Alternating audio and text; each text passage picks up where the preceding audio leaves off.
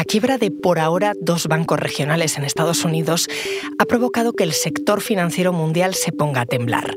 Pérdidas en bolsa, inversores que han visto esfumarse sus ahorros y el miedo a un nuevo Lehman Brothers, el banco que al caer en 2008 desató la mayor crisis económica del siglo.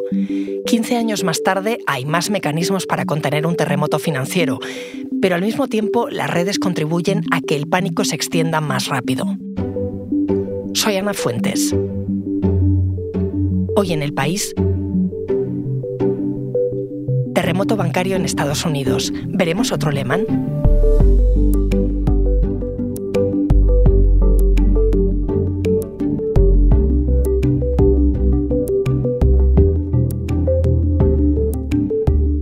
Hola Álvaro. Hola Ana. The FDIC just reported that California regulators shut down Silicon Valley Bank, a big lender out. Álvaro Sánchez es mi compañero de economía en el país.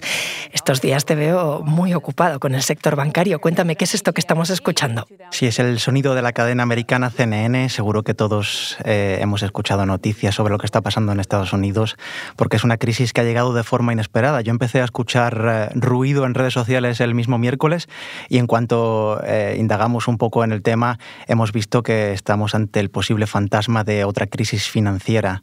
Estamos hablando de un banco de Silicon Valley que el miércoles casi nadie le ponía nombre, yo no lo conocía, por ejemplo, y dudo que muchos de mis compañeros de economía lo conociesen, y que este mismo miércoles repentinamente pues eh, anunció que, que había vendido una cartera de bonos muy importante, con unas pérdidas de 1.800 millones de dólares. Eso al mercado le sentó muy mal, empezó a caer en bolsa, anunció una ampliación de capital, es decir, quería recaudar más dinero de los inversores, y esa espiral ahí que se fue formando de caídas en bolsa, retiradas de fondos de clientes, ha acabado por destruir al banco por completo. Y todo en una semana. Por entender la importancia de lo que estamos hablando, Álvaro, el Silicon Valley Bank era un banco grande dentro de Estados Unidos se puede decir que es un banco mediano. No estamos hablando de un banco Santander, de un JP Morgan. Es un banco que ocupaba el puesto 16 en la clasificación de bancos americanos. Es un banco con unas características muy propias, porque como el mismo nombre lo dice, Silicon Valley Bank es un banco dedicado a financiar a tecnológicas, muchas empresas emergentes que no encuentran a veces quién les financia y que se va a este banco y bueno, les da dinero. Y paradójicamente el riesgo no ha venido de financiar a tecnológicas eh, metidas en proyectos de mucho riesgo, sino de que ha utilizado los depósitos de todas esas tecnológicas que tanto dinero han conseguido durante la pandemia debido a que toda la gente que estaba metida en casa utilizaba mucho más plataformas digitales, pues todo ese dinero, todos esos depósitos que le llegaban, lo que ha hecho es meterlo en un producto tan seguro como bonos del tesoro. El problema se ha producido cuando esos bonos con la subida de tipos de interés pues eh, han perdido muchísimo valor y no hubiera pasado nada si conseguía mantenerlos en su balance, pero al haber ahora un miedo a recesión, un temor que está ahí latente, pues muchos clientes han querido recuperar ese dinero, el banco ha tenido que vender esos bonos anticipadamente y todas esas pérdidas es lo que han provocado eh, el miedo en, en los mercados y la huida despavorida de los clientes. Y ante esa hecatombe, ¿qué hacen las autoridades en Estados Unidos? Pues eh, el primer mensaje fue que solo estaban protegidos los fondos asegurados, es decir, en Estados Unidos, si tú tienes una cuenta en el banco, están protegido tu dinero hasta 250.000 dólares, igual que en Europa es hasta 100.000 euros. El primer mensaje decía eso, pero luego eh, pues eh, las autoridades vieron que el 97% de todos los fondos que estaban guardados en el Silicon Valley Bank eran mayores a esa cantidad, porque claro, las empresas con ese dinero pagan nóminas, eh, pagan facturas y bueno, no son particulares que seguramente tienen una cantidad inferior. Entonces, si vas a dejar caer a un banco y vas a dejar que el 97% de su dinero eh, pues eh, no sea recuperable y vas a ver una caída en cascada de tecnológicas, yo creo que ningún gobierno quiere tener esa imagen y provocar ese daño a su tejido productivo, que además es uno de los orgullos de Estados Unidos, ¿no? Silicon Valley y todo lo que ha nacido de ahí de ese ecosistema nacido en garajes de Apple, de, Facebook, de, estamos hablando sobre todo de, de, esas empresas que en el futuro, muchas de ellas que ahora son pequeñas, pueden ser gigantes, ¿no? Y a lo mejor no hubiéramos visto crecer si no hay este rescate. Entonces el gobierno lo que ha hecho es decir, mira, todos los depósitos, sean de 250.000 o sean de 10 millones, están protegidos, eh, os lo vamos a garantizar. Y este lunes, cuando han abierto los bancos, pues todos los clientes tenían acceso a su dinero. Lo que se intentó el fin de semana fue venderlo a otro banco más grande. Eh, hubo un fin de semana lleno de reuniones, eh, buscando soluciones entre el Tesoro, entre el gobierno, eh, los reguladores, unas escenas que no se veían desde la gran recesión, desde esos momentos críticos de, Lehman Brothers. Entonces, la decisión final, pues todo el dinero garantizado para los ahorradores y los accionistas pues asumieron un riesgo y pierden el dinero. El cortafuegos que se pone, que es fuerte, eh, sin embargo, no calma eh, a los mercados, porque en bolsa ha habido muchísimo movimiento después. Sí, en bolsa la realidad es que todo ese cortafuegos este lunes no se ha traducido en, subidas, porque todos los bancos regionales americanos eh, han sufrido caídas, algunos de más del 50%, y ya se habla de quién puede ser la próxima víctima, ¿no? Se habla de un banco también californiano, First Republic Bank, y hay una lista de como seis o siete que están ahí en la cuerda floja. Entonces, eh, las medidas puede que, que se consideren insuficientes o porque también supone una pérdida de confianza en el sector. Eh, los inversores, por ejemplo, han visto que todos los accionistas de Silicon Valley Bank y de Signature Bank perdían su dinero. ¿Quién les dice a ellos que si mañana cae otro banco no van a ser ellos los próximos? Entonces, quedarse ahí ahora mismo tiene un riesgo y si sale bien también tendrá un beneficio, ¿no? Warren Buffett, que ya sabes que es eh, el gurú de todos los inversores y el dueño de Berkshire Hathaway, decía, eh, sé temeroso cuando todos sean codiciosos y sé codicioso cuando todos sean temerosos. Si ahora todo el mundo es temeroso a un banco y ese banco al final sobrevive, pues tal vez también haya gente que ahora mismo gane dinero.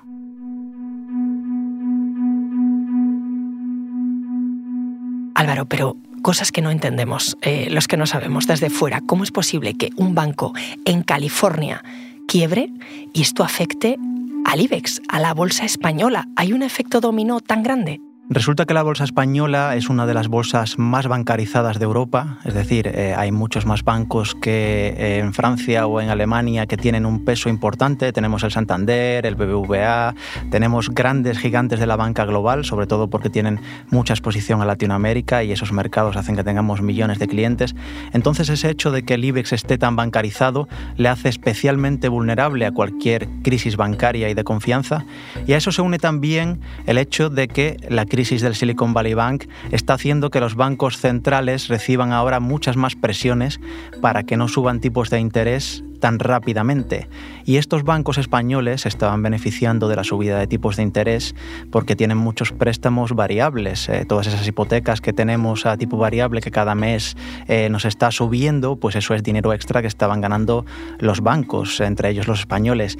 Y si, eh, debido a que la Fed y el Banco Central Europeo reducen el ritmo de subidas de tipos por toda esta crisis monumental que tenemos ante nosotros, pues eso haría que sus beneficios también se resintieran porque nuestras hipotecas también bajarían un poco de precio con el Euribor y con las subidas más lentamente. Entonces el mercado tiene ese doble miedo. Por un lado, pérdida de confianza y por otro, si las subidas de tipos van más lentas, los bancos ganarán menos dinero. Y otra cosa también, Ana, que tienes que tener en cuenta es que los pánicos bancarios han cambiado. ¿En qué sentido han cambiado? Pues ahora estamos en un mundo donde el smartphone es el rey, donde todo el mundo tiene WhatsApp, donde todo el mundo tiene Facebook, Instagram. ¿Qué significa eso? Antes, cuando tú querías sacar el dinero del banco, eh, pues eh, a lo mejor eh, para hacer una transferencia tardabas mucho más tiempo. Ahora son mucho más rápidas y no solo eso. estos días con el Silicon Valley Bank hemos visto que muchos de los fondos que tenían participaciones en las startups pedían a las startups que sacaran el dinero rápidamente de ahí. Lo pedían en reuniones por Zoom, lo pedían por WhatsApp, es decir, lo pedían instantáneamente. Y se han movido 42.000 millones en 10 horas. Ha sido la mayor retirada de fondos que se recuerda en muchísimo tiempo. Más de un millón de dólares por segundo es eh, una cantidad que casi no somos ni capaces de entender. Vamos, que en 10 horas te quedas sin banco. Ahora me sigues contando, Álvaro. Enseguida volvemos. Porque escuchas hoy en el país y siempre tienes ganas de más, recuerda que los sábados y los domingos tienes nuevos episodios gracias a la colaboración de Podimo y El País Audio.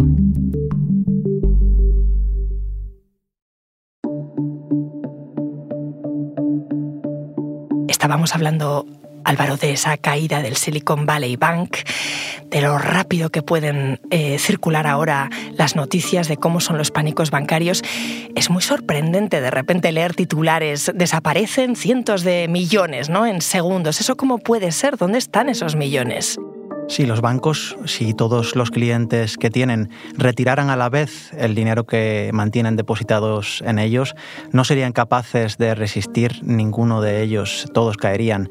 Entonces eh, sobreviven eh, pues manteniendo unas ciertas reservas que en Europa son mayores que en Estados Unidos, que los reguladores se tratan siempre de mantener altas para si hay un caso de, retiradas, pues tener ahí una cierta salvaguarda, pero ningún banco tiene todo el dinero de los clientes guardado en, en un depósito. Al final, Ana, esto es una cuestión de crisis de confianza. Explícame justamente qué es una crisis de confianza cuando hablamos de bancos y qué supone. Sí, la confianza es clave en la banca. Estamos hablando de nuestro dinero, de dinero que hemos ganado trabajando durante horas y horas, durante años. No solo dejas a cualquiera. En España, por ejemplo, como te decía, tenemos el límite ese de 100.000 euros por banco totalmente protegidos si hay una quiebra y por eso hay gente que si supera esa cantidad pues eh, elige tener varios bancos y así pues está más protegido, ¿no? Si de repente yo tengo eh, 300.000 euros y lo distribuyo en tres bancos diferentes, pues aunque los tres caigan, voy a recuperar ese dinero. Si tengo 300.000 euros y lo tengo en un solo banco, pues solo me garantizan 100.000. Entonces, eh, la banca, incluso hablando de gigantes, eh, como muchos de esos bancos que tienen tantas propiedades, tantos miles de millones, pues para nosotros en parte es algo vulnerable porque confiamos en ellos, pero no terminamos de confiar porque tenemos varios bancos, muchas personas. El pánico que se ha vivido estos días en los mercados, Álvaro, con la caída del Silicon Valley Bank, ¿recuerda o es comparable a lo que vimos en 2008 con la caída de Lehman Brothers? Lehman Brothers is going bankrupt, and financial markets from Asia to Europe are doing their utmost to prevent Monday from turning from dark to black. Este sonido, te acordarás, lo hemos recuperado de entonces, de septiembre de 2008. La de Lehman Brothers fue una caída que ha marcado al final la economía mundial hasta hoy. Sí, han pasado 15 años, pero parece que ha pasado menos porque la tenemos tan presente, cada dos por tres hay comparaciones, ¿no? Nos dicen es este el próximo Lehman Brothers y en este caso al tratarse de bancos, de tratarse de bancos americanos, pues no iba a ser una, una excepción. Hay bastantes diferencias, en el caso de Lehman era un banco de inversión que está más enfocado al mercado, en este caso es un banco comercial que, bueno, tiene sus propias particularidades, como hemos dicho, porque está más enfocado a empresas, pero no es eh, como los bancos de inversión que, que bueno, eh, participan más en operaciones corporativas, eh, en fusiones. Y hay otras diferencias fundamentales que los analistas estos días están recordando. ¿no? En el caso de Lehman, el gran problema era su exposición a hipotecas tóxicas, que al final había un mercado inmobiliario troceado que se fue vendiendo de un banco a otro y el sistema por completo estaba podrido. En este caso se habla más de un banco mal gestionado, que utilizó los depósitos de sus clientes comprando bonos de largo plazo y que se ha visto totalmente destruido por las subidas de tipos de interés. Entonces, en principio, los analistas lo que dicen, lo que manejan como escenario central es que no se va a replicar la crisis de Lehman Brothers, pero también cuando pasó la crisis de Lehman Brothers también se hablaba mucho de casos aislados. Entonces siempre hay que tener toda la cautela del mundo porque estamos hablando de una crisis bancaria que ya se ha llevado a dos bancos por delante y que no sabemos si se va a llevar a más bancos por delante. O sea que cautela, precaución, bueno, y la factura, ¿no? ¿Quién la paga? Sí, una de las claves eh, de la crisis financiera fue el hecho de que los contribuyentes rescataran a la banca, ¿no? Fue una gran polémica el hecho de que nuestro dinero fuera a esos bancos que durante años han tenido ingentes beneficios y que ahora que necesitaban ayudas, pues eh, eran los ciudadanos los que tenían que rescatarlos como mal menor, porque si no todos los depósitos se, se esfumarían. Can have confidence that the banking system is safe. Ahora Biden ha querido ser muy muy claro en eso, ha dicho que no va a ir ni un dólar del contribuyente a, a estos bancos quebrados, ha dicho que lo van a, recuperar los depósitos eh, liquidando el banco. Eh, cuando se liquide el banco o se consiga vender, pues eh, con ese dinero se utilizará para devolver los depósitos y si falta algo será el Fondo de Garantía de Depósitos, que es dinero que otros bancos de Estados Unidos aportan, pues se utilizará ese fondo para conseguir que todos los depósitos estén garantizados. Pero no va a haber ni un dólar de los contribuyentes americanos y bueno, también ha sido muy claro en que las reglas del capitalismo son así para los accionistas que corrieron un riesgo y que si pierden su dinero, pues eh, no va a ir el Estado a ayudarles y devolvérselo. Hombre, que salga el presidente a dar explicaciones a la población mm, da una idea de la importancia del momento. Imagínate. Ya sé que es muy complicado, no tienes una bola de cristal, Álvaro, pero ¿ahora qué va a pasar? ¿Se espera que caigan más entidades? Nadie puede predecir qué es lo que va a suceder a corto plazo. Lo que sí sabemos es que la volatilidad y la confusión es muy probable que continúen. ¿Pueden caer más entidades? Pues eh, no es descartable. Hay varias que están en una situación muy frágil. Los bancos medianos están en el punto de mira. Si tú eres cliente ahora mismo de un banco mediano estadounidense y has visto que otras entidades han caído, a lo mejor te planteas, ¿y por qué no me voy a una más grande que tal vez eh, sea más segura? Entonces, todas esas preguntas, mientras estén en la cabeza de la gente, mientras el gobierno no sea capaz por completo de restaurar la confianza, como ha tratado de hacer Biden con ese mensaje tan trascendente a la nación, pues eh, todavía pueden provocar eh, bastante dolor en, en algunos bancos. ¿Y puede notarse esto en España? ¿Puede llegar hasta aquí el efecto contagio o a otros países? La vicepresidenta económica Calviño ha dicho que de forma directa España no tiene ninguna exposición, a diferencia de otros países como el Reino Unido, que por ejemplo tenía una filial británica que ha comprado el HSBC por una libra para un poco eh, salvar a todo ese ecosistema británico de startups que estaban expuestas al Silicon Valley Bank. En, en España hay ciertas empresas que tenían fondos en el Silicon Valley Bank, pero no podemos decir que haya una gran exposición que vaya a dañar la economía. Pero sí podemos pensar que va a influirnos de un modo indirecto. Ya está influyendo con todas las caídas en bolsa que los accionistas españoles en banca han perdido dinero en los últimos días y también va a influir porque los bancos centrales, si se replantean esas subidas de tipos tan rápidas para poder mantener la estabilidad financiera, pues eso tal vez dificulte la lucha contra la inflación, porque las subidas de tipos no podemos olvidar que están hechas para mantener a raya la inflación. Entonces, si el Banco Central va más lento en esas subidas de tipos, a lo mejor tenemos precios más altos durante más tiempo. Eso no es descartable. Y los precios están, como sabemos todos, disparados. Los alimentos en febrero han subido un 16,6%. Es su máximo histórico. Entonces, Mm, tal vez no tanto de forma directa, pero sí de forma indirecta. Estamos en un mundo interconectado donde casi todo tiene consecuencias y la caída de dos bancos en Estados Unidos no es una excepción. Álvaro, gracias. Muchas gracias, Ana.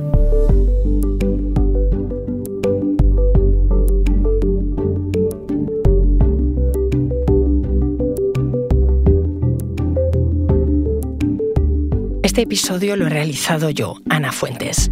El diseño de sonido es de Nicolás Chabertidis. La edición es de Ana Rivera y la dirección de Silvia Cruz La Peña. Esto ha sido Hoy en el País. Mañana volvemos con más historias. Gracias por escuchar.